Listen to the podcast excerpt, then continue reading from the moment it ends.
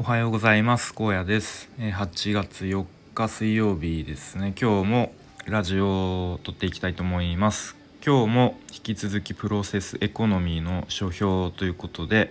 話していきたいと思います。えっ、ー、と今日はえっ、とセルフアスナウ理論と呼ばれているものですね。アメリカ大統領選挙でオバマさんがえー、まあ、使った、えー、理論使った手法みたいのから話していきたいと思います。でまずどのようなことかというと、まあ、ざっくりまず大きな物語を聴衆にぶつけるんではなくて、えー、私はこういう人生を歩んできたみたいなこう小さな物語から、えー、語りかける訴えかけるっていうことをやったそうですね。で、えっと、この Self Us Now 理論っていうのは3つのパートに分かれていて1つ目が Story of Self。自分がここにいる理由。で2つ目が Story of Us。私たちがここにいる理由。でストーリー・オブ・ナウ。今行動を起こすべき理由っていう感じです。で多分オバマさんはこうまず自分のこう生い立ちとか自分の、えー、人生を、えーと、語って、まあ、こう黒人としてなんかマイノリティでこう苦しみを、えー、ずっと受けてきたみたいな。まあなんかそういう自分の話をしてこう国民に共感を求めてでそこから、えーまあ、共感を得た後に今行動を起こすべき理由みたいなことでこう、えー、を訴えかけたと。なので聴衆はこう人の物語人生からこう自分たちの自分事として自分の物語として変換してこう共感を生んでったみたいなことなのかなと思いますね。まあ、これっていうのが、まあ、プロセスエコノミーでいうと自分人生のプロセスを共有するうちに自分の中にあるストーリーが、えー、他人のストーリーとこうどんどん重なっていってでその結果こうどんどん熱狂が、えー、集団の熱狂に広がっていくみたいなことだそうですね。で、えー、また堀江貴文さんも例も紹介されていてまあ、さっきのとはちょっと違って「Me We Now 理論」と呼ばれています。でこれはとまず「Me」が自分の話をして距離を縮めて次「We」ですね。で共通点を見いだして連帯感を作る。で「Now」自分のやりたいことを説明する。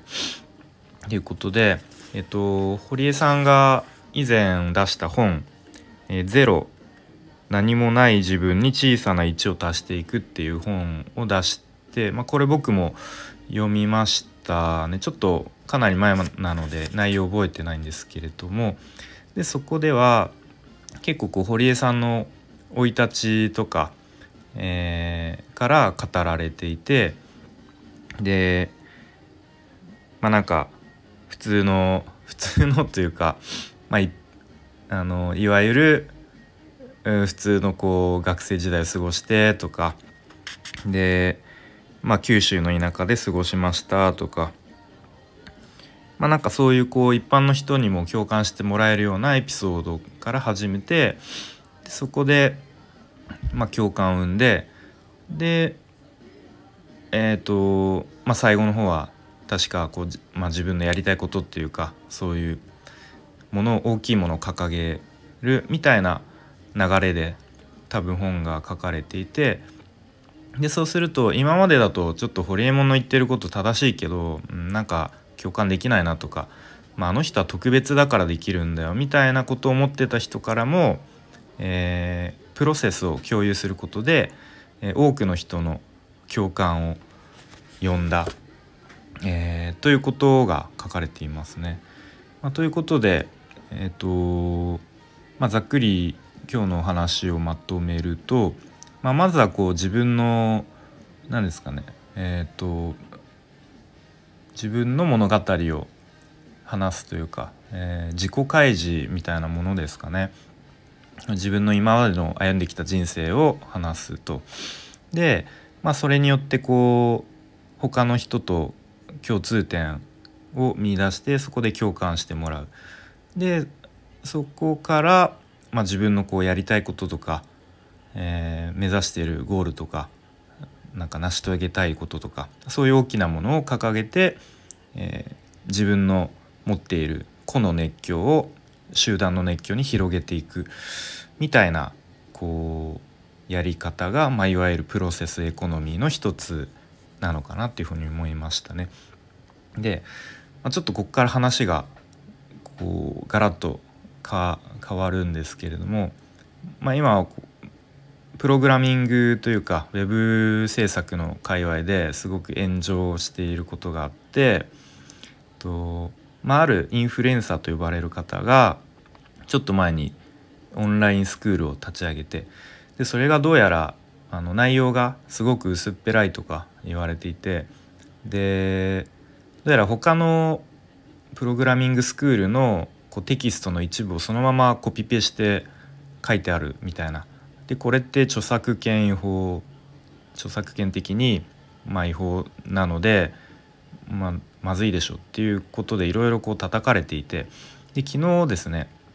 なんかあの動画 YouTube で動画を発信していて、まあ、一応受講生の方には全額返金っ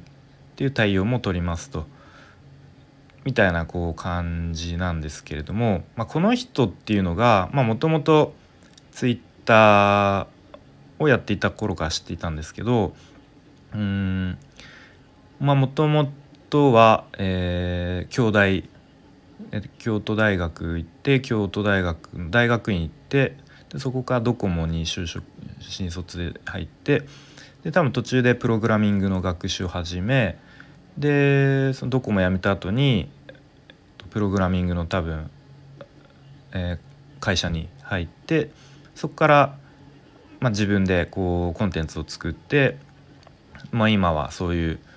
えーまあ、いわゆる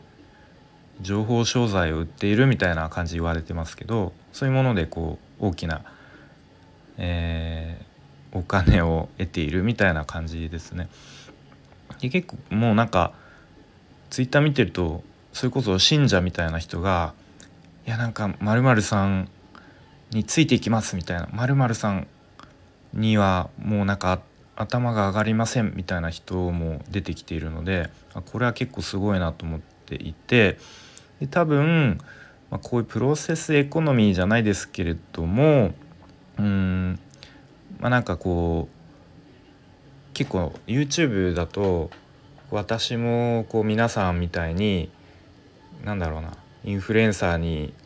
こうちょっと騙されかけた時期もあるのでこう皆さんのこうなんだろうな心の中っていうのがすごくよく分かりますみたいなことを結構 YouTube でも言っていたりしてで僕自身もああ確かにそれ分かる分かるみたいな感じで共感したので多分そういう人も多いと思ったんですよね。なのでそういう一般の人の共感も得つつでで私は多分こうオンラインスクールを作ってこう皆さんにも稼いでも稼げるようになってもらいたいですみたいなことを多分掲げてで一気にこう受講者がわっと入っていったみたいな。で多分そこでもすごく、えー、発信をしてどんどんこう信者がついていったみたいな、まあ、信者ってあんまり言い方良くないですけれどもまあでもそのやっていることの一部が、まあ、そういう著作権的なことで悪いこともやっていたのでそれがちょっと明るみになってちょっと炎上しているっていうことですね。まあ、なのでちょっとそういう僕のまさに今身近で起こっていることの中でもプロセスエコノミー的なやり方があの実は行われているのかなっていうのを感じた、えー、今日この頃でございます。はい、ということでちょっと最後の方は脱線したんですけれども、えー、プロセスエコノミーの消費をしてきました。はい、最後まで聞いてくれてありがとうございました。